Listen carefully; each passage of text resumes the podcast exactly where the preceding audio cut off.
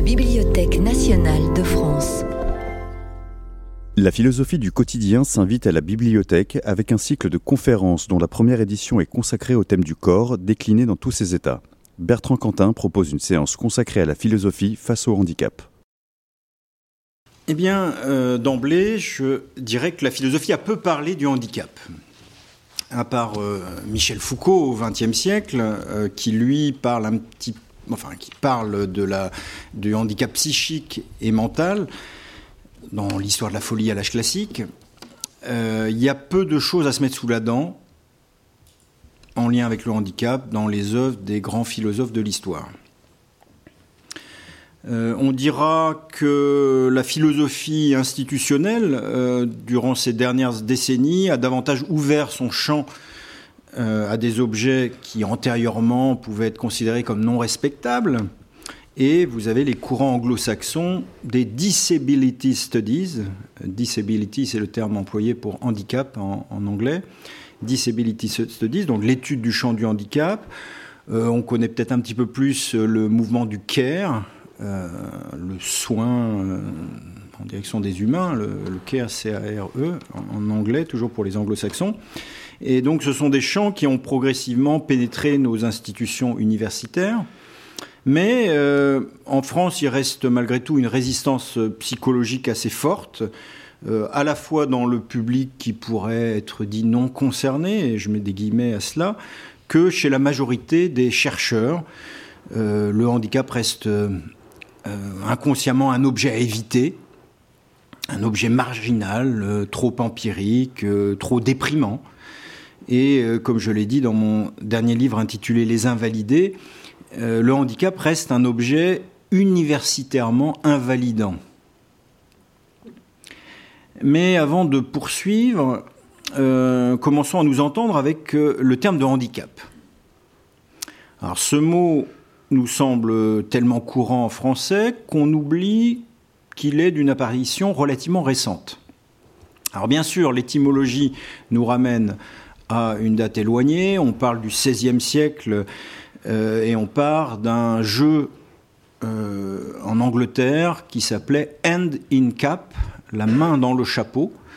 Euh, il s'agissait d'un jeu où les participants faisaient des paris sur le prix d'un objet qui était caché sous un chapeau. Alors quel rapport avec le handicap? Ici on peut repérer qu'à l'origine il y a l'idée de hasard, hein, un objet caché sous un chapeau, euh, on, va donner un prix mais on est un petit peu dans le hasard, euh, et puis l'idée d'un écart entre l'imagination et le réel, qui euh, donnerait du sel à cette participation au jeu.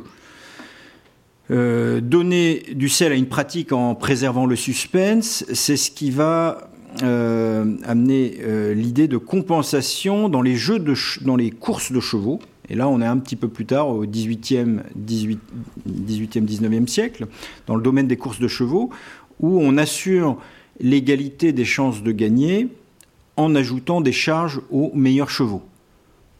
Donc euh, le principe en jeu ici, c'est bien celui d'une compensation, un principe de compensation qui est mis en avant, mais une compensation à rebours. C'est vraiment les, meilleurs qui vont recevoir des poids supplémentaires pour que la course de chevaux reste intéressante pour les parieurs en tout cas.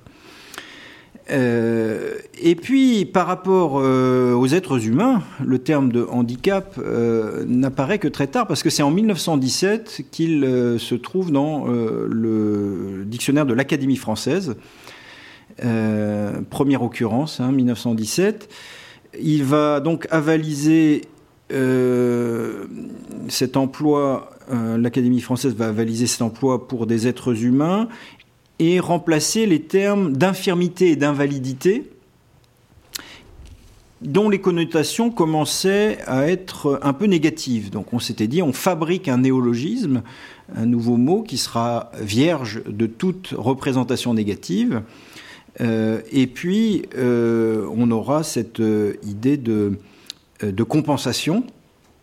Alors, le fait que ce soit en 1917 que le terme soit ainsi mis en avant n'est peut-être pas anodin. Euh, on sait que la guerre 14-18 a modifié largement l'image du handicap dans la mesure où au XIXe siècle, on a pu assez longtemps jouer le jeu d'un handicap qui serait d'une responsabilité des parents, parents alcooliques, parents qui auraient des comportements déviants et qui du coup produiraient une progéniture de mauvaise qualité. Euh, on avait au XIXe siècle cette théorie de la dégénérescence de l'espèce, la crainte face à la dégénérescence de l'espèce. Des gens comme Gobineau, par exemple, qui produisaient des, ouvrages sur ce genre de choses, ouvrages qui ont été lus par les nazis, euh, pas que, mais un certain nombre de liens qui vont amener jusqu'au nazisme de cela, partent de cela. Donc il y avait l'idée d'une culpabilisation euh, des, parents, alors que la guerre 14-18 ben, va amener une flopée euh, de gens cassés, de gueules cassées, comme on dit, euh, qui étaient dits valides avant la guerre, qui ont donné leur corps à la nation et qui reviennent handicapés. Et de ce fait, la nation se dit qu'elle a une responsabilité, on ne peut plus euh, renvoyer euh, le handicap à une responsabilité simplement personnelle et liée aux parents, encore une fois. C'est la société qui a envoyé ces hommes valides au front, et c'est donc la société qui doit compenser, qui se doit de compenser euh, le handicap nouveau qui est là. Handicap va dès lors bien signifier l'idée de remédiation. Alors en parlant de remédiation, nous pourrions conceptuellement aller encore plus loin. On pourrait parler de handicap social pour celui qui n'est pas né dans les bons milieux, mais euh, c'est au handicap physique, mental et psychique que nous nous intéresserons euh, aujourd'hui et nous n'étendrons pas le propos aux écarts par rapport à la norme sociale qui n'auraient rien à voir avec une atteinte des moyens physiques ou psychiques de l'individu. Mais malgré tout, évoquer sous un même vocable euh, les termes de handicap physique, mental et psychique ne va pas de soi. Euh, nous rassemblons en effet au XXIe siècle, sous ce mot unifiant de handicap, des situations qui, dans les siècles précédents, auraient semblé sans lien. Par exemple, quel rapport entre un fou et un estropié? Donc le fait de fabriquer un mot comme le handicap qui ferait un lien entre les deux ne, tombe pas euh, dans, l'ordre de l'évidence. Euh, par ailleurs, la signification que l'on peut donner à une personne handicapée en cette première partie du XXIe siècle n'est pas comparable à celle que l'on donnait à, par exemple, un grabataire ou un aliéné au XVIIIe siècle. Euh, qu'est-ce qu'il peut y avoir de commun entre un grec du 5e siècle euh, qui a perdu ses deux jambes au combat, qui végète donc et qui peut éventuellement avoir une petite subsistance euh, donnée par ses, proches, et puis un Français du 21e siècle qui pourrait aussi avoir perdu ses deux jambes, mais qui correctement appareillé, usant d'un fauteuil électrique mobile, euh, peut, on a des exemples de ce genre, diriger une, entreprise euh, en multipliant les liens au monde euh, via, via le numérique, via Internet. Et on voit bien que le fait organique de ne pas avoir deux jambes change totalement selon le contexte culturel et social qui va soit donner des effets invalidants, soit permettre une compensation effective. Bien, mais je reviens euh, à mon propos liminaire, qui était de dire qu'il n'y avait pas énormément de choses à se mettre sous la dent en lien avec le handicap dans les œuvres des grands auteurs de l'histoire de la philosophie, mais il y a néanmoins des attitudes d'époque que l'on euh, va essayer de, décrypter. Donc, dans une première partie, euh, je vais évoquer le fait que les philosophes pendant une longue période de temps, peuvent, être dit avoir eu peur pour l'espèce devant l'étrangeté du handicap. Des philosophes qui ont eu peur pour l'espèce devant l'étrangeté du handicap. Les Grecs euh, de l'Antiquité avaient un amour particulier pour le beau, pour les formes. Euh, il ne vivait pas dans une société prête à recevoir la personne en situation de handicap physique. parce que c'était une société qui faisait avant tout la promotion de l'harmonie physique. On le voit en particulier dans la statuaire grecque, qui nous présente essentiellement les canons de beauté de l'époque, euh, des Apollons, des Héraclès, des Zeus euh, euh, au sommet de leur puissance, avec, des corps sculpturaux bien bodybuildés. on pourrait les, voir à Colanta. et par exception, il peut y avoir quelques statues de, de silènes difformes, par exemple, mais ce sont vraiment des exceptions. Donc la, statue grecque présente essentiellement des corps harmonieux. Euh, eh bien, les philosophes grecs ne sont pas extérieurs à leur société. Euh, aucun philosophe n'est fils de lui-même. Hegel disait, euh, lui disait de Socrate qu'il n'avait pas poussé comme un champignon et qu'il était en stricte continuité avec son temps. ainsi, donc, les philosophes appartiennent à une époque, une manière de sentir, de valoriser certains comportements et d'en dévaloriser d'autres. Et les philosophes ont le plus souvent la conception du handicap qui est celle de leur époque. Or, la figure valorisée dans l'Antiquité, c'est celle de l'homme accompli intellectuellement comme corporellement. Euh, la pratique des gymnases euh, comme spectateur, en tout cas, est commune à Socrate et à Platon. Et aucun de leurs textes euh, ne dévalorise ces lieux et ces pratiques. Ça pourrait être le cas davantage de philosophes du XXe siècle qui euh, préfère la blanquette de veau et un bon verre de vin et qui se moquerait volontiers des gymnases clubs. Mais chez Socrate et Platon, on ne voit aucune moquerie en direction des gymnases clubs de l'époque. Euh, bon, ça donne ensuite dans le monde latin la fameuse formule hein, mens sana in corpore sano, euh, formule de Juvénal, hein, un esprit sain dans un corps sain. Donc cette valorisation d'une harmonie du corps et de l'esprit. Et c'est dans ce cadre que Platon mais dans la bouche de Socrate, dans un dialogue intitulé euh, Le Criton, une question qui, pour nous, euh, pourrait être d'une bien grande violence. Voilà ce que Socrate demande. La vie vaut-elle d'être vécue avec un corps en loques et en ruine et euh, cette violence de la formule du Criton doit être cependant tempérée par euh, la compréhension de ce qui est en jeu ici, euh, son porte-parole, le porte-parole de Platon, euh, Socrate, a envisagé le cas de celui qui n'écoute pas les conseils de son médecin ou de son coach sportif et qui du coup a une responsabilité dans le fait d'avoir endommagé son corps et d'avoir un corps maintenant en loque et en ruine. Donc on n'est pas dans le cas d'un corps contrefait de naissance ou par un accident lié au hasard, et la responsabilité implique ici pour Platon plutôt une âme endommagée. C'est pas simplement un corps endommagé, mais il y a d'abord une âme endommagée. Et la vie ne vaut pas la peine d'être vécue pour celui qui se comporte injustement dans la vie et qui endommage son âme. Donc c'est une exigence morale qui en réalité est revendiquée ici par euh, Socrate ou Platon via Socrate. L'important n'est pas de vivre, mais de vivre dans le bien, nous dit-il encore. La vie ne vaut pas la peine d'être vécue si on vit lâchement, si on triche sans cesse avec soi-même. Mais euh, on pourrait prolonger la question. Qu'en est-il maintenant de celui qui n'a pas choisi d'avoir un corps en loque et en ruine alors on peut penser que le propos de Platon resterait viril euh, et nous dirait que c'est l'aptitude à mener une vie digne qui permettra de juger si le corps en loque et en ruine est un accident acceptable ou s'il en vient à ruiner l'essence de notre être, auquel cas il vaudrait mieux quitter ce tombeau de l'âme qu'est le corps.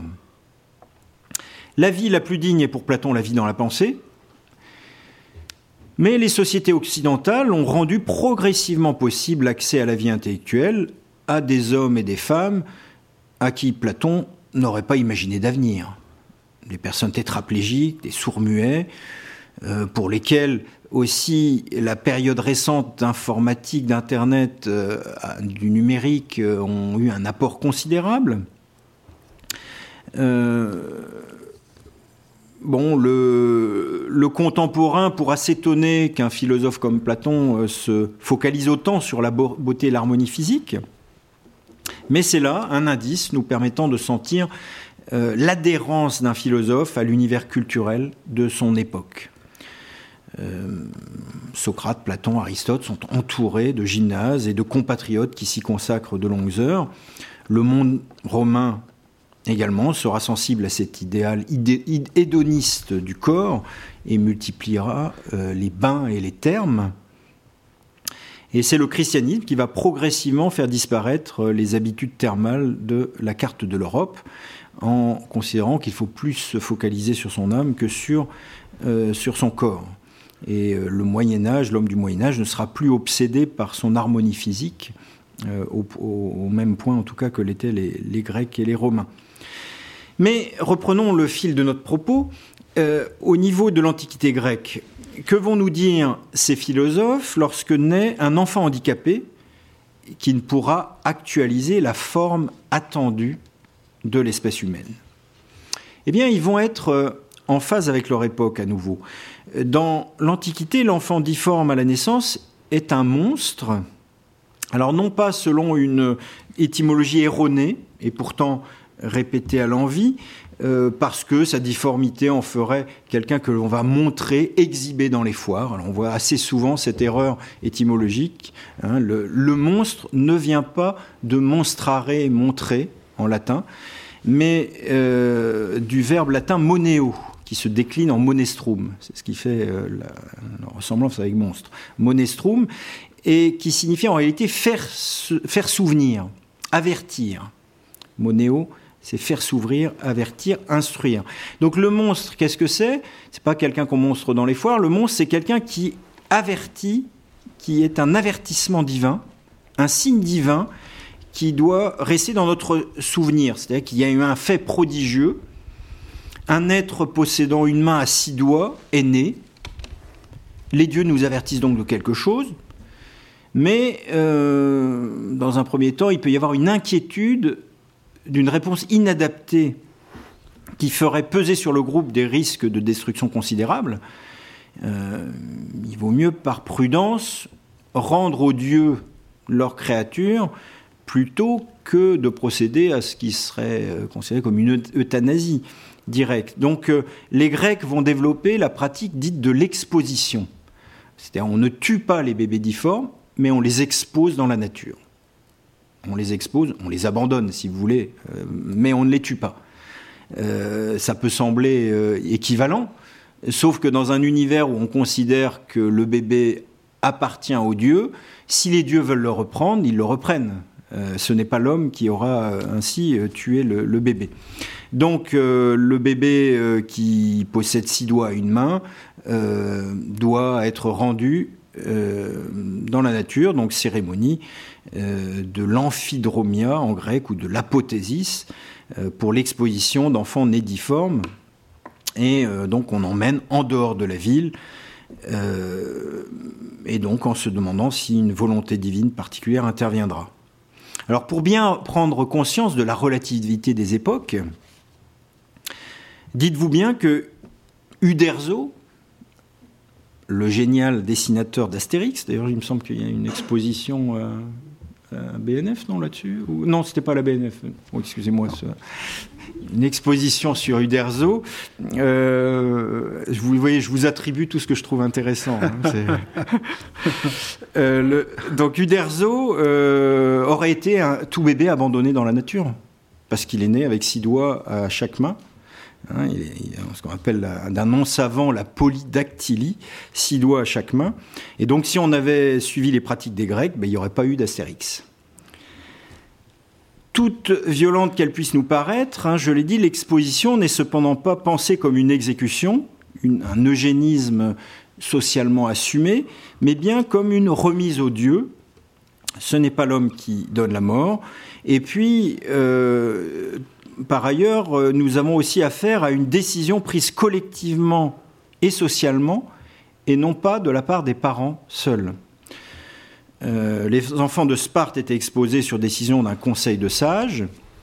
Le droit romain primitif obligeait à ce que cinq voisins aient participé à la prise de décision avec le père de famille. Et ensuite, ce seront les aruspices qui aideront à la décision. La pratique euh, était tellement entré dans les mœurs que les grands philosophes n'y trouvaient rien à redire. Et dans son projet de république, hein, euh, la République de Platon, euh, qui vise à penser une société juste, euh, Platon réaffirme la méthode en disant que dans tous les cas où naîtrait un enfant mal formé, ils les cacheront comme il convient dans un endroit secret et isolé. Alors j'ai commencé par dire que pour les Grecs, euh, ça n'était pas de l'eugénisme d'abandonner un enfant parce qu'on peut imaginer qu'un dieu vienne le récupérer. Dans le cas d'un Platon, de Platon en tout cas dans la République, il n'y a pas ici euh, le fait d'imaginer une possible intervention des dieux. Donc on a effectivement un eugénisme assumé par Platon dans la République. Euh, Le stoïcisme, autre mouvement philosophique de l'Antiquité, serait en principe plutôt enclin à composer avec un handicap envoyé par le destin, puisque une des caractéristiques du stoïcisme, c'est d'accepter ce que le destin vous apporte, euh, que ce soit pour soi-même ou pour, euh, ses proches. Mais euh, les stoïciens qui ont évoqué la naissance d'un enfant handicapé s'avèrent pourtant ne pas se distinguer de ce qu'on a vu chez Platon, ou ce qu'on peut voir aussi chez, Sénèque, Sénèque nous disant, donc on est au premier siècle après Jésus-Christ, euh, Sénèque nous disant, nous faisons disparaître les, portées, les, fœtus anormaux, les portées monstrueuses, nous noyons aussi les enfants nés chétifs et mal formés, mais ce n'est pas la colère, c'est la raison qui sépare le bon grain de ce qui peut lui nuire. Donc ça c'est Sénèque. Euh, chez Marc Aurèle, Marc Aurèle, il peut aussi nous surprendre. au début des pensées de Marc Aurèle, il y a tout un liminaire où il remercie tous ceux qui lui ont apporté quelque chose dans la vie, tous ceux dont il se sent redevable. Et après avoir donné un certain nombre de noms de proches, il se met à remercier les dieux et il dit Je remercie les dieux pour n'avoir pas eu d'enfants mal doués ou contrefaits. Euh, ce qui veut dire que l'empereur de Rome, euh, avec tout son pouvoir et avec euh, toute sa philosophie stoïcienne, se trouve partagée finalement l'angoisse commune devant un enfant handicapé, euh, angoisse suffisamment prégnante, euh, même en ce deuxième siècle après Jésus-Christ. Hein, Marc Aurèle, c'est le deuxième siècle après Jésus-Christ. et on voit bien que derrière le stoïcisme, il y a l'homme traversé de social qui apparaît soudain. Donc on noie les enfants handicapés de naissance dans le monde romain, on peut aussi les étrangler, euh, on a une manifestation d'une problématique clairement eugéniste et qui a pour ressort cette peur pour l'espèce. Euh, alors il va y avoir une progression, parce que dire les Grecs, les Romains, euh, il y a des périodes différentes. J'avais commencé à expliquer que chez les Romains, au début, il fallait cinq voisins pour prendre une décision. donc il y a des, variations et il y a une évolution on va assister à la montée d'une relative tolérance sous l'Empire romain. Les médecins antiques vont bientôt aller jusqu'à opérer ce qui peut l'être chez les différents monstres qu'on leur amène. Et on en a la preuve au 5e siècle euh, chez Oribase, Oribase qui est le médecin de l'empereur Julien. Et Oribase, dans un texte euh, des collections médicales, nous dit Certains individus naissent avec six doigts et les doigts surnuméraires poussent à côté du pouce ou dans des cas rares à côté du petit doigt. Leur point d'origine se trouve sur une phalange ou dans les chairs. Lors donc qu'ils tirent leur origine de la chair, on les enlève facilement.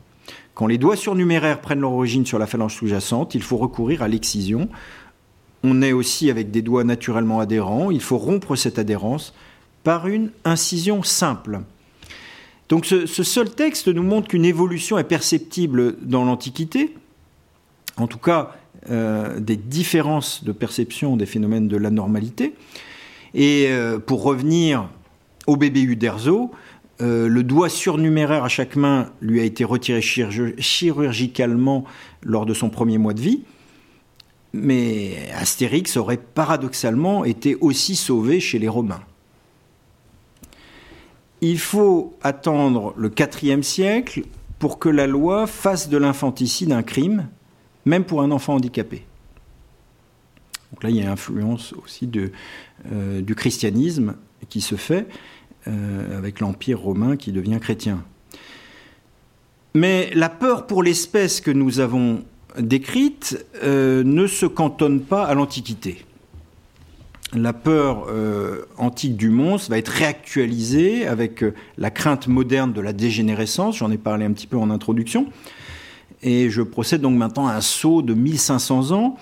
Euh, avant même le 19e siècle, on est avant la Révolution française, et on a ce terme qui apparaît, ce vocable de la dégénération. C'est ce terme qui était employé avant la Révolution française la dégénération, la peur que notre espèce, que l'espèce humaine euh, devienne euh, de plus en plus, euh, comment dire, avec des, corps qui soient moins, moins performants. Et le contexte scientiste du siècle suivant va donner à cette peur une coloration biologique. Hein, je citais Gobineau, Gobineau avec son essai sur l'inégalité des races humaines entre 1855 et 1857, euh, où le mélange des races amènerait euh, la difformité des humains. Et, là, encore une fois, on, voit bien les sources dans lesquelles puiseront le nazisme. On a le, le, psychiatre Bénédicte Augustin Morel, toujours du 19e siècle, qui publie son traité des dégénérescences dans l'espèce humaine, 1857, donc vous voyez c'est la même époque que Gobineau, et qui va imposer la catégorie de dégénéré comme catégorie psychiatre générique, catégorie psychiatrique générique.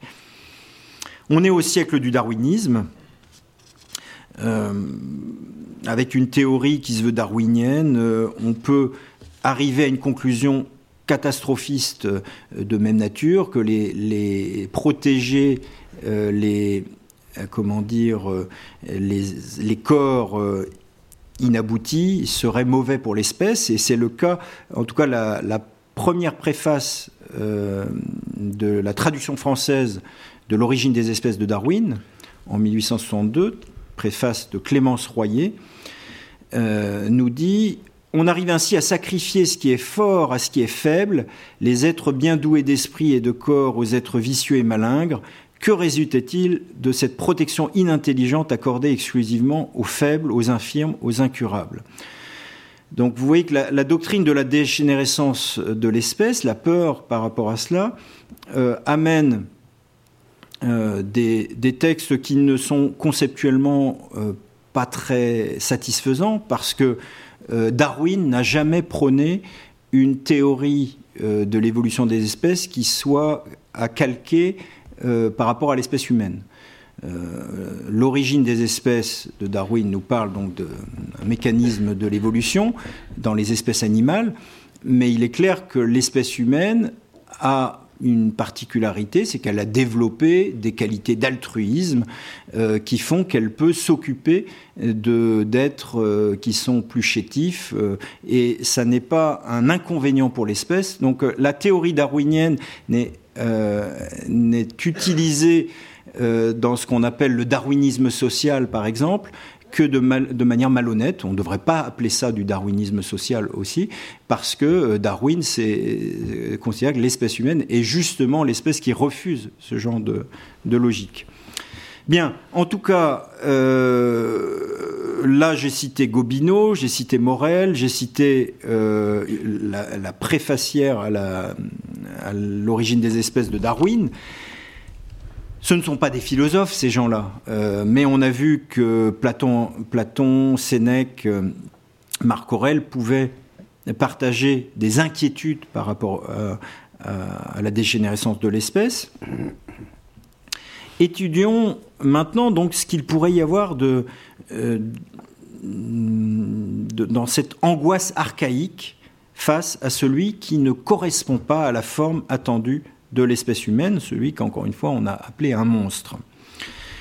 Euh, alors vous avez un article très intéressant de Canguilhem euh, qui date de 62, qui s'appelle La monstruosité et le monstrueux, où Canguilhem va analyser cette crainte archaïque du monstre et euh, il y aurait pour lui, dans la crainte de la naissance d'un monstre, quelque chose de plus inquiétant encore que dans la crainte de la mort. Parce que pour Canguilhem, la mort serait une menace permanente, euh, la négation du vivant par le non-vivant. le vivant serait condamné à céder un jour ou l'autre aux assauts d'un extérieur, le froid, la maladie, la pandémie qui attaquent nos résistances corporelles. Mais avec la monstruosité, nous dit Canguilhem, c'est une menace accidentelle dans la formation même de la forme. C'est une négation du vivant par le non viable, une négation du vivant par le vivant lui-même, au sein même du vivant. Et dès lors, une confiance archaïque en l'ordre du monde de la vie est soudain balayée pour être remplacée par une inquiétude archaïque quant à la confiance que nous pouvons avoir en la vie. Je cite Canguilhem, L'existence des monstres met en question la vie quant au pouvoir qu'elle a de nous enseigner l'ordre. Cette mise en question est immédiate, si longue qu'a été notre confiance antérieure, si solide qu'a été notre habitude de voir les églantines fleurir sur l'églantier, les têtards se changer en grenouilles, les juments allaiter les poulains, et d'une façon générale de voir le même engendrer le même. Il suffit d'une déception de cette confiance, d'un écart morphologique, d'une apparence d'équivocité spécifique, pour qu'une crainte radicale s'empare de nous. Cette crainte radicale, c'est donc cette perte de confiance en l'ordre de la vie, perte de confiance en l'ordre de la vie qui se double d'une crainte par rapport à la responsabilité que nous semblons soudain porter. Quand Guilhem nous dit à nouveau, nous sommes des vivants, effets réels des lois de la vie, cause éventuelle de vie à notre tour, un échec de la vie nous concerne deux fois, car un échec aurait pu nous atteindre et un échec pourrait venir par nous. Derrière cette responsabilité individuelle, sur la suite des générations de l'espèce humaine, repérée par Canguilhem, Henri-Jacques Sticker croit déceler un ressort psychologique qui est à nouveau archaïque. L'infirmité m'atteint dans ce besoin très élémentaire et fruste peut-être de ne pas être banni, incompris, étrange et étranger à mes yeux d'abord, aux yeux des autres ensuite. Ne pas être banni. Se couler dans le moule pour ne pas être rejeté par les autres. Voilà un des ressorts qui travaille ce permanent effort qui est le nôtre pour consolider notre identité. Et voilà un des ressorts de cet effroi devant les écarts par rapport à la forme humaine intégrée jusque-là. Donc dans tout ce que nous avons décrit ici avec Platon, avec Sénèque, avec ces penseurs du XIXe siècle, de la dégénérescence, nous n'avons pas une attitude particulièrement originale par rapport à l'opinion de leur époque. Dans cette peur pour l'espèce, nous n'avons pas le saut spécifique de la philosophie, nous y voyons à plein une logique d'exclusion. Il faut exclure, voire éliminer ce qui ne ressemble pas à la forme humaine physique habituelle. Ce qui est philosophiquement en jeu ici, c'est l'acceptation d'une définition de, l'homme plus ouverte. Les exigences sociales de l'Antiquité et les limites des moyens de remédiation technique que l'on y trouvait poussaient les philosophes à ne pouvoir reconnaître un homme que là où le physique le rendait socialement possible. Un corps était handicapé et c'en était fini de la possibilité d'un homme. La philosophie était pensée dans l'Antiquité comme une sagesse de vie, comme une manière de faire de sa vie une œuvre d'art, on ne négligeait pas le soin pour magnifier le corps autant que l'esprit. Mais quelle définition y aurait-il lieu de donner de l'homme? En réalité, la définition que l'on se donne de l'homme fixe le tempo de notre attitude face au handicap. Plus on a une définition restrictive, sera homme celui qui est intelligent, celui qui est doué de conscience, celui qui est doué de dynamisme, de mobilité. Donc plus on aura une définition restrictive, plus notre attitude sera méprisante ou oublieuse. Alexandre Jolien, avec ses gestes saccadés et aléatoires, euh, avec un, diagnostic que l'on dit euh, infirmité motrice cérébrale, IMC pour les médecins, eh bien, euh, avec ces gestes saccadés aléatoires qui le, rendent inapte dans le domaine de la motricité fine, motricité des doigts, évoquait un essai de définition de Paul Valéry, et qui pourtant se voulait œcuménique. Euh, Paul Valéry euh, écrit que celui qui sait faire un nœud appartient à la race humaine.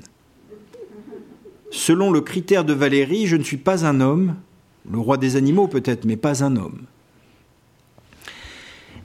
Jusqu'à présent, nous avons évoqué différents auteurs de l'histoire de la philosophie. Ce que nous proposons maintenant, ce sont différents concepts que nous avons mis au jour, qui relèvent euh, de ce qu'on appelle des paralogismes.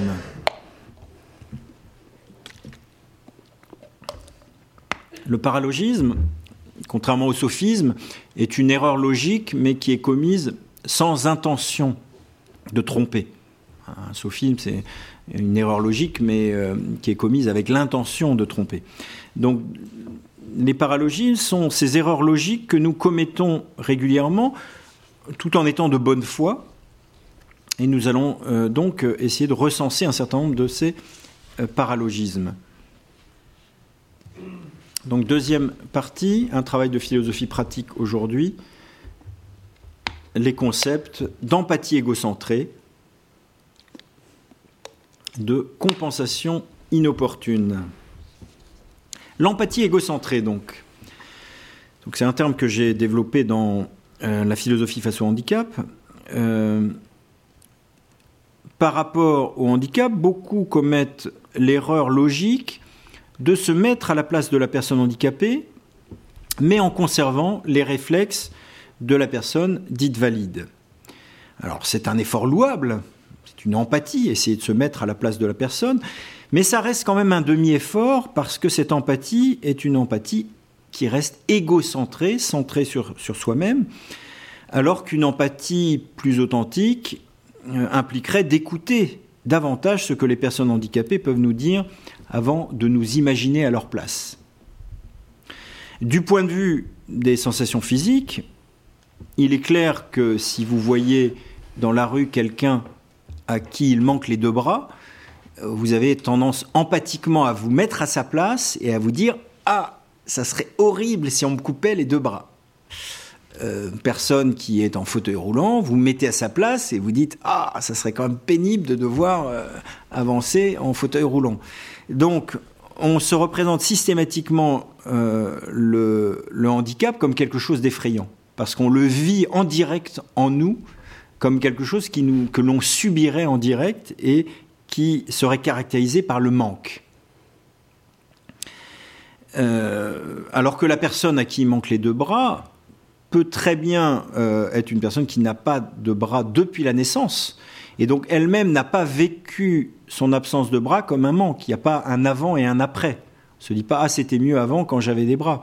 Quand on n'a jamais eu de bras, on se dit pas c'était mieux avant. Alors on peut regarder les autres enfants et se dire qu'ils font des choses qu'on n'arrive pas à faire, mais euh, dans la mesure où on développe notre vie autour de nos possibilités, euh, on n'en vient pas nécessairement à se vivre en permanence comme étant dans un manque. Euh, dans l'empathie égocentrée, euh, un des effets de ce paralogisme, euh, c'est de glisser du je ne supporterai pas d'être dans cet état à c'est insupportable que certains soient dans cet état.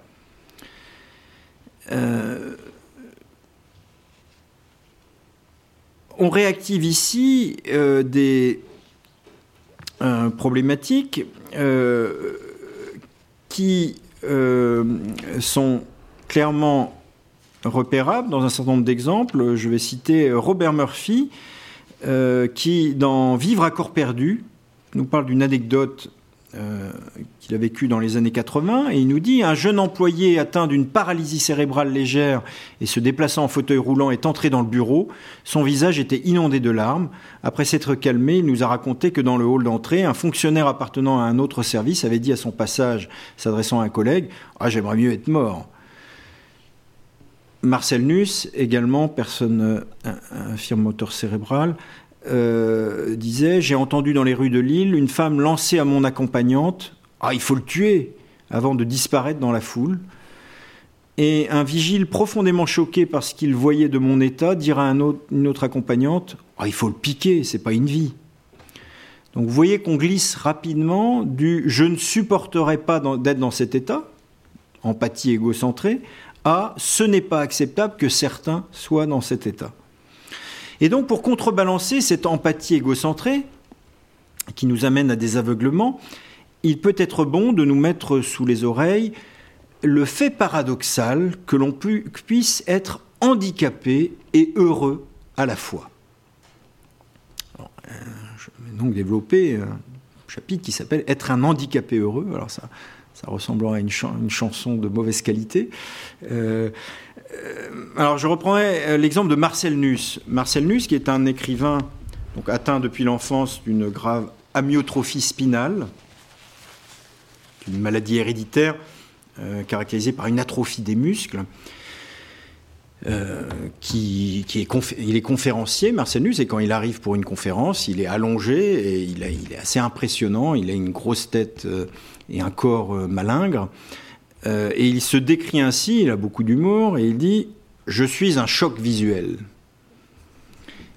Or, Marcel Nuss, c'est quelqu'un qui réussit sa vie, sa vie d'homme. Il est auteur, conférencier, marié, divorcé, comme tout le monde. Son existence présente des satisfactions qui étaient loin d'être gagnées d'avance. Et cependant, Nus est obligé de constater à regret que plus de 50 ans après, ma mère continue régulièrement à me dire qu'elle préférait quand même que je marche, tant cela reste inconcevable pour elle que son fils puisse être heureux dans cet état. Donc penser le handicap de façon appropriée implique un tel décentrement que même un proche peut passer à côté de la vie ressentie par la personne handicapée. Et Nus d'insister, aussi paradoxal que cela puisse paraître pour le lambda, être handicapé ne m'a jamais dérangé à proprement parler. Ce qui a été très longtemps inacceptable et insupportable pour moi, c'était les conséquences visiblement choquantes et pragmatiques du handicap, les dégénérescences et le poids, la souffrance et ou la contrainte supposée ou réelle qu'il faisait peser sur mes proches. Là, cette personne handicapée a plus de mal à vivre à cause de la souffrance possible des valides proches à son égard que de sa propre souffrance.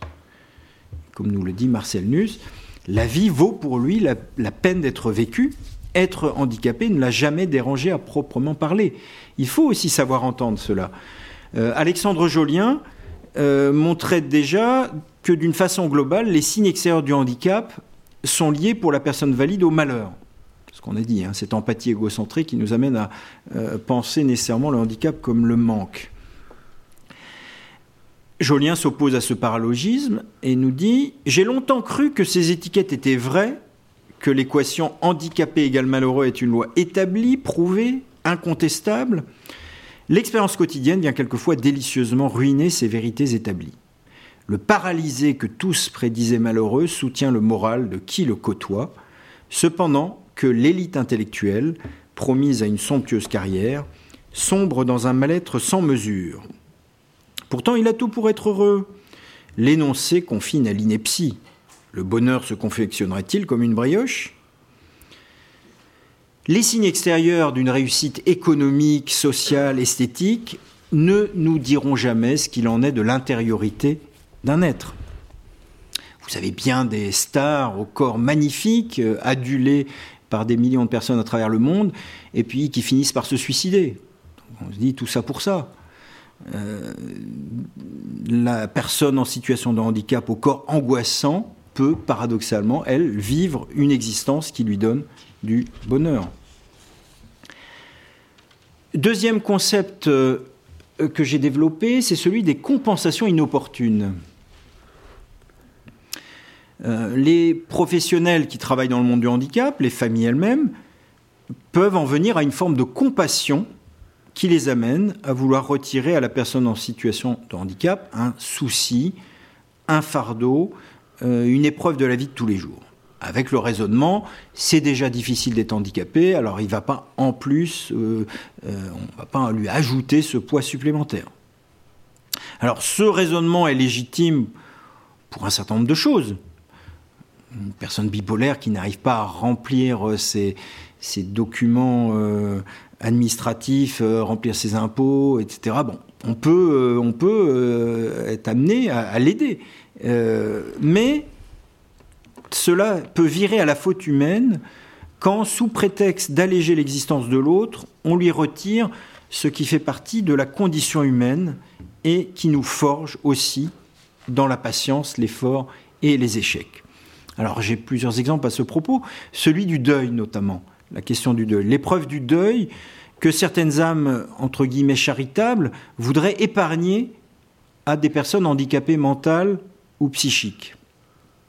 Exemple, cérémonie d'inhumation, où on se débrouille pour que la personne handicapée, plutôt mentale ici, ne soit pas présente, avec l'idée, bon, elle va perturber la cérémonie, elle ne comprendra rien, ça va être trop dur pour elle. Euh, et la vulnérabilité ici est prise comme prétexte pour supprimer une épreuve certes difficile, le deuil n'est facile pour personne, par, essence. Euh, mais on a ici une compensation. On compense par rapport à ton handicap, mais une compensation inopportune, c'est-à-dire placée au mauvais endroit. Euh, parce, que c'est un domaine où il ne devrait pas y avoir de passe-droit. Euh, la personne qui est ainsi récusée par rapport à un, enterrement est rejetée de la condition humaine. Euh, les compensations peuvent donner lieu à un comportement où l'on accepte de la personne handicapée ce que l'on accepterait de personne d'autre. Rudesse dans le langage, insulte, comportement agressif, sous prétexte que, de comprendre que la personne handicapée subit bien des rebuffades, et a une certaine légitimité, aurait une certaine légitimité à être de mauvaise humeur, on, en vient à ne plus la reprendre. Et euh, c'est une nouvelle fois une manière de la rejeter hors de notre monde commun, tout en croyant être plein d'ouverture d'esprit. Ne pas oser reprendre une personne handicapée quand elle se comporte mal, c'est lui dire tu ne fais pas réellement partie de notre monde, alors ce n'est pas grave. Euh, pour le cas de la vie sensuelle, de la sexualité, des aventures, euh, même pour les adolescents, euh, il y a le sous-entendu que le handicap étant une, épreuve déjà immensément triste, il faudrait lui épargner les peines de cœur. On va tout faire pour éviter la souffrance de la personne en situation de handicap, hein, le risque de la déconvenue amoureuse, euh, si la personne en situation de handicap a le droit d'essayer les rencontres, les sentiments, la sensualité, elle pourrait, aussi bien que les autres, avoir le droit d'expérimenter la déception, la tristesse et la frustration comme tout un chacun. Et là, encore une fois, ça fait partie des compensations inopportunes que de vouloir retirer à quelqu'un ces épreuves qui euh, nous forgent tous en tant qu'êtres humains. Mais avec ce concept de compensation inopportune, bien, bien évidemment, le dosage reste reste délicat face à tous les publics vulnérables. Mais c'est ce qui fait le cœur de la vie euh, et du travail des professionnels. Il ne faudrait pas, en effet, que l'on passe des compensations inopportunes au rejet systématique et paresseux de tout accueil spécifique des difficultés. La pleine conscience euh, de ces paralogismes peut nous prémunir contre des décisions personnelles ou des jugements inappropriés, mais il reste que c'est à un niveau plus global, dans la vie politique, que le fait du handicap doit pouvoir intervenir. J'arrive donc à ma troisième partie, philosophie et politique du handicap, rendre possible une participation effective.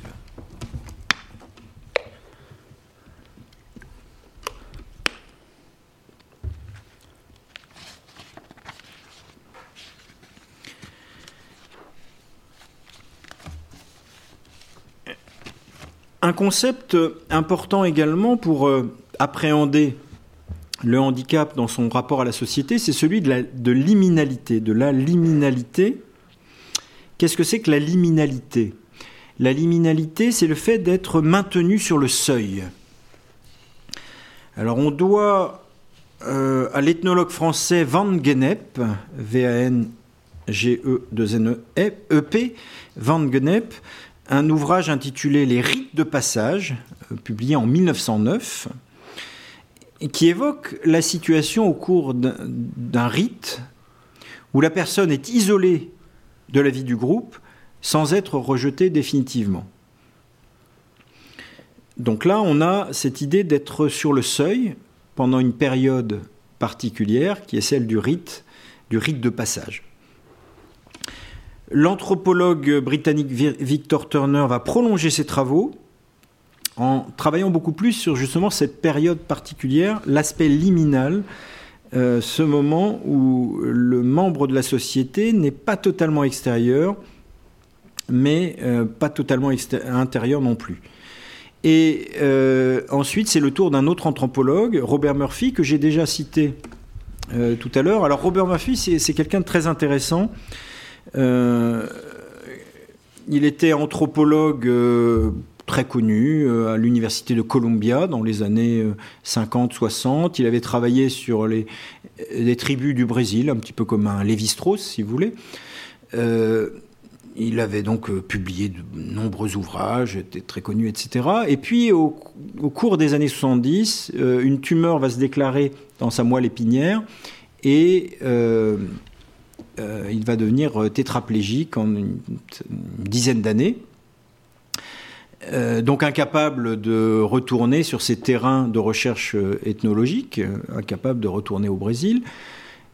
Et il s'est dit, ben, je vais quand même continuer mon métier d'ethnologue, mais je vais étudier le changement du regard sur ce qui m'arrive. Donc il a étudié la tribu des valides et la manière dont on regarde une personne handicapée. Euh, donc c'est très intéressant d'avoir un anthropologue qui a, une méthodologie, une, sensibilité, euh, et qui d'un seul coup l'utilise par rapport à sa propre vie. Et ça va donner le livre euh, Vivre à corps perdu alors le, titre fait un peu Paris Match, hein, c'est la traduction en français, euh, c'est Body Silent en, anglais. Euh, vivre à corps perdu, mais euh, il y a dans, vraiment un livre extraordinaire. Et Robert Murphy va développer le concept de liminalité par rapport à la thématique du handicap en euh, nous disant que la personne en situation de handicap est maintenue sur le seuil de la société, elle n'est pas totalement extérieure, ce qui serait le cas d'une société barbare, euh, une société comme la société euh, nazie, hitlérienne, mais elle n'est jamais totalement à l'intérieur non plus. Il y a comme une paroi invisible qui empêche à chaque fois une vie dite normale. Et je cite Robert Murphy, les handicapés à long terme ne sont ni malades ni en bonne santé, ni mort, ni pleinement vivant, ni en dehors de la société, ni tout à fait à l'intérieur. La personne en situation de handicap est dans un entre-deux, dans les limbes de la cité. Euh, et pour illustrer concrètement euh, cette thématique de la liminalité, je suis tombé sur un texte assez intéressant, inattendu par rapport à notre sujet. C'est celui des conditions posées dans l'utilisation euh, de son personnage par la société Edgar Rice Burroughs. Edgar Rice Burroughs, pour les aficionados, euh, c'est celui qui a créé le personnage de Tarzan.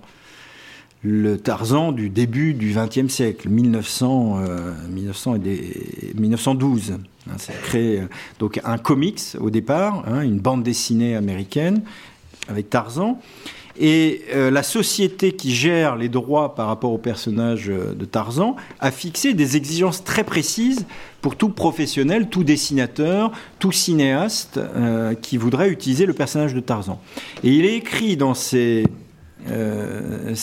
liste d'exigences, Tarzan ne doit pas être représenté manquant de respect à Dieu, à ses attributs, à ses pouvoirs.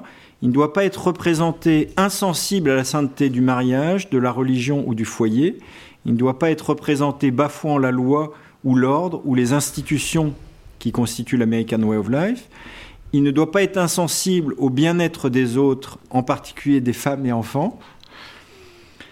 Mais ce qui nous intéresse ici par rapport au handicap, Tarzan doit apparaître fort, énergique, bien rasé, en très bonne condition physique, ne pas être montré perdant la vie ou un membre ou souffrant d'un quelconque trouble physique ou mental.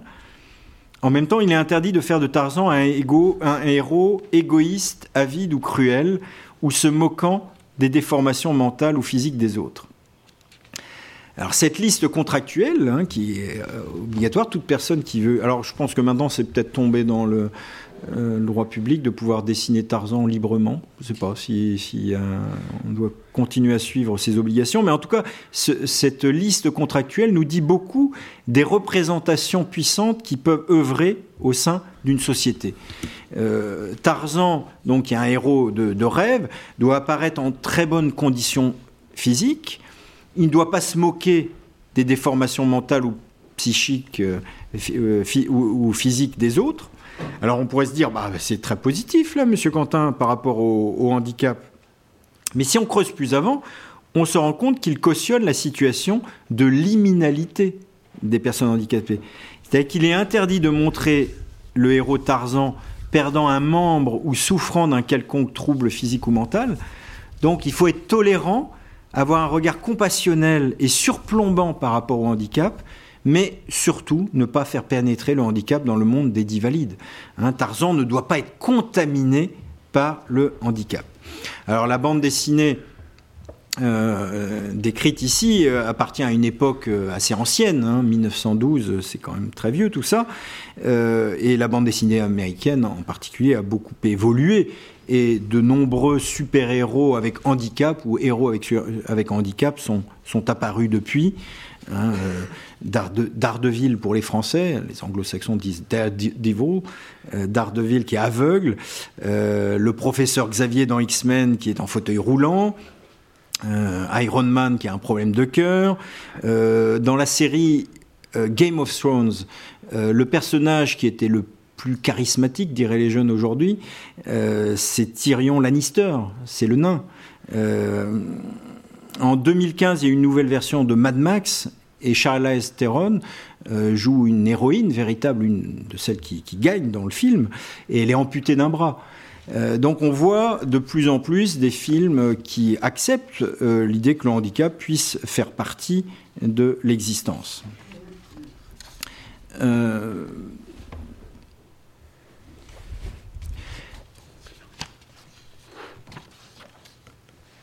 J'insiste maintenant sur un autre aspect qui est que le grand public se représente le handicap comme équivalent à la déficience on pense bien souvent euh, le handicap comme une déficience. Euh, ce qu'il est important de comprendre, c'est que le handicap est en réalité un concept relatif.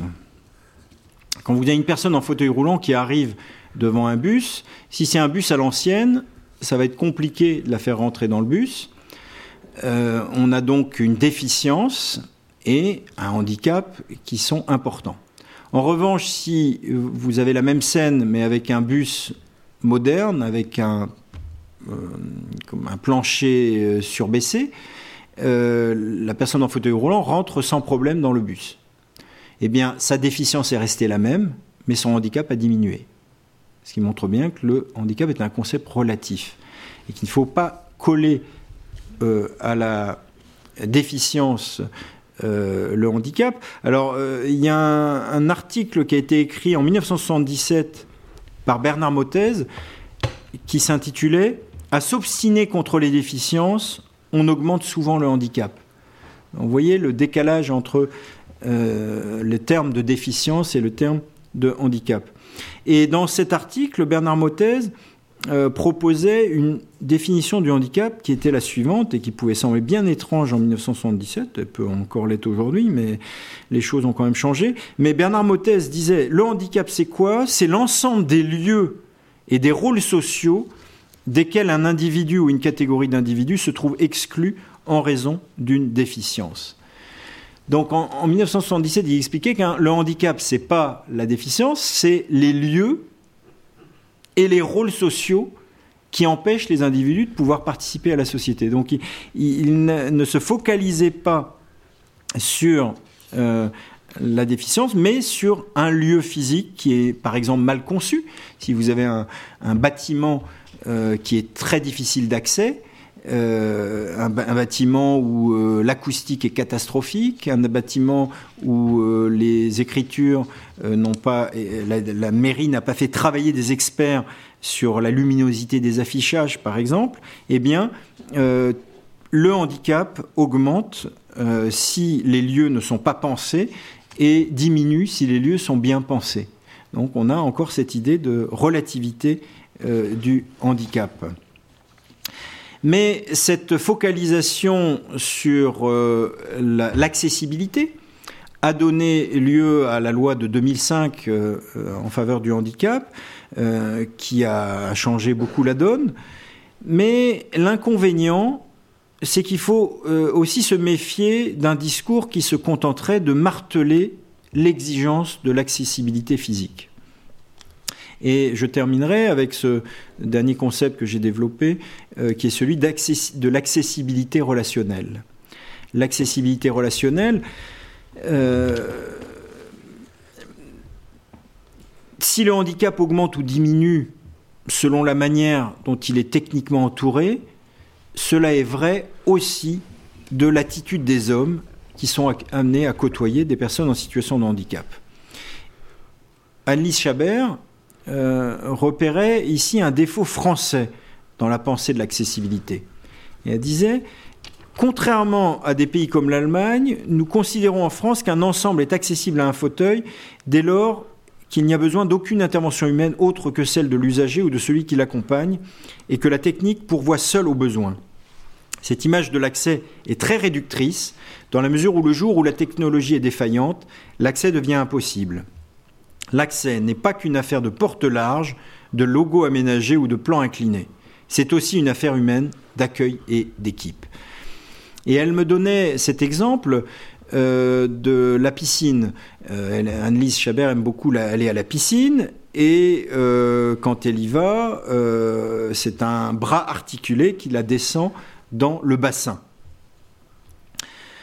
ce bras articulé peut ne pas fonctionner, et euh, elle arrive à l'entrée de la piscine et on lui dit non, vous ne pouvez pas rentrer dans la piscine parce que le bras articulé ne marche pas. Les maîtres nageurs, dit-elle, n'ont jamais accepté de m'asseoir au bord du bassin pour des raisons dites de sécurité, et ce, malgré mon petit gabarit. Le fauteuil de mise à l'eau euh, est devenu euh, le contraire de ce à quoi il, il amenait.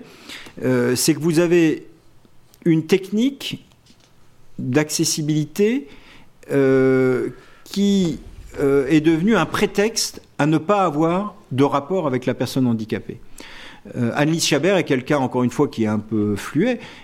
donc, les maîtres nageurs qui sont plutôt côté Tarzan, euh, plutôt bien bâti, euh, n'aurait aucune difficulté à porter Anne-Lise jusqu'au bassin. Alors vous me direz, bah oui, mais ils peuvent abîmer leur dos. Et c'est vrai que ce sont des problématiques que l'on a dans le médico-social, où euh, devoir sans cesse se baisser, ça peut faire du mal à votre dos. Mais là, en l'occurrence, il y a une personne handicapée dans la journée qui vient à la piscine.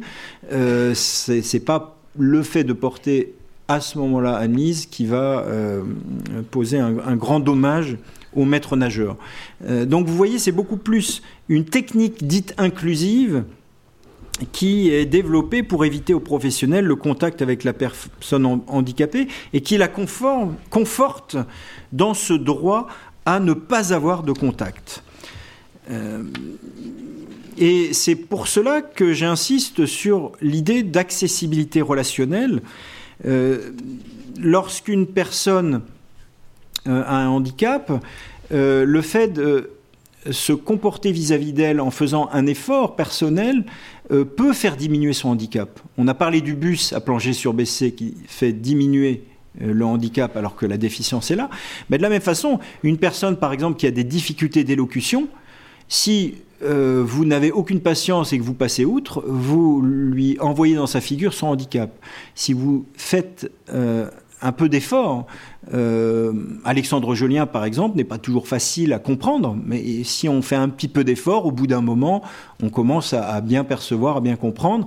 Euh, et là, à ce moment-là, vous faites diminuer son handicap.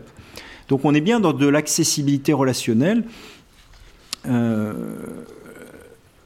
et la lutte pour une réduction du handicap, la lutte politique, doit aussi être une lutte relationnelle, chacun d'entre nous a un impact possible par son attitude dans l'augmentation ou la diminution du handicap de l'autre. J'en arrive à ma conclusion. Euh, mon dernier livre porte donc le titre Les Invalidés, nouvelle réflexion philosophique sur le handicap. Euh, pourquoi ce titre, ce terme d'invalidé On connaît le terme d'invalide qui appartient à la langue française, bien que ayant une connotation un peu désuète. Euh, j'ai choisi le néologisme invalidé pour souligner que certains hommes subissent dans cette vie une forme d'invalidation. Cette invalidation peut venir de la société qui, par exemple, ne donne aux personnes en situation de handicap que des possibilités de participation limitées. L'expression les invalidés attire donc l'attention sur ce qu'on peut appeler le modèle social du handicap pour le distinguer d'une conception purement physiologique du handicap qui serait le modèle dit individuel ou modèle médical. Hein, quand on est focalisé sur la déficience physique de l'individu, d'ailleurs, euh, ça devient son problème à lui. Euh, en revanche, lorsqu'on est dans une euh, évocation du modèle social, ce n'est pas son problème à lui, c'est le problème de l'équipement autour de lui qui, qui, peut ne pas être suffisant. Donc avec le modèle social, on considère que le handicap est une réalité relative, que la déficience de tel ou tel individu n'aura un impact que selon la manière dont la société est organisée. Soit la société investit pour une réelle accessibilité, c'était l'ambition de la loi de 2005, et le handicap se dissoudra relativement à travers une prise en compte intelligente. Soit la société est clairement validiste, validiste c'est-à-dire qu'elle est organisée uniquement en, fonction des personnes qui marchent bien sans difficulté et qui n'ont qui pas problème euh, au niveau de leurs cinq sens, et les personnes handicapées en seront très largement invalidées.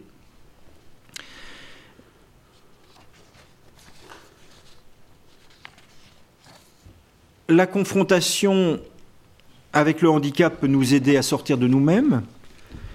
Euh, j'appelle à démédicaliser la question du handicap. C'est pas tant un problème physique, physiologique qu'un problème social, qu'un problème de regard, qu'un problème relationnel. Euh, et je terminerai sur une petite anecdote. Euh, il s'agit d'adultes qui ont fait une formation pour devenir guide d'aveugle dans les musées. donc ça peut être étonnant. Eh bien, ils apprennent à décrire les grandes œuvres, les peintures des grands maîtres de l'histoire pour des personnes qui ne peuvent pas les voir. Et à la fin de la formation, il y a un des étudiants qui a dit oh ben c'est marrant, en travaillant avec des aveugles, j'ai appris à mieux voir. Je vous remercie.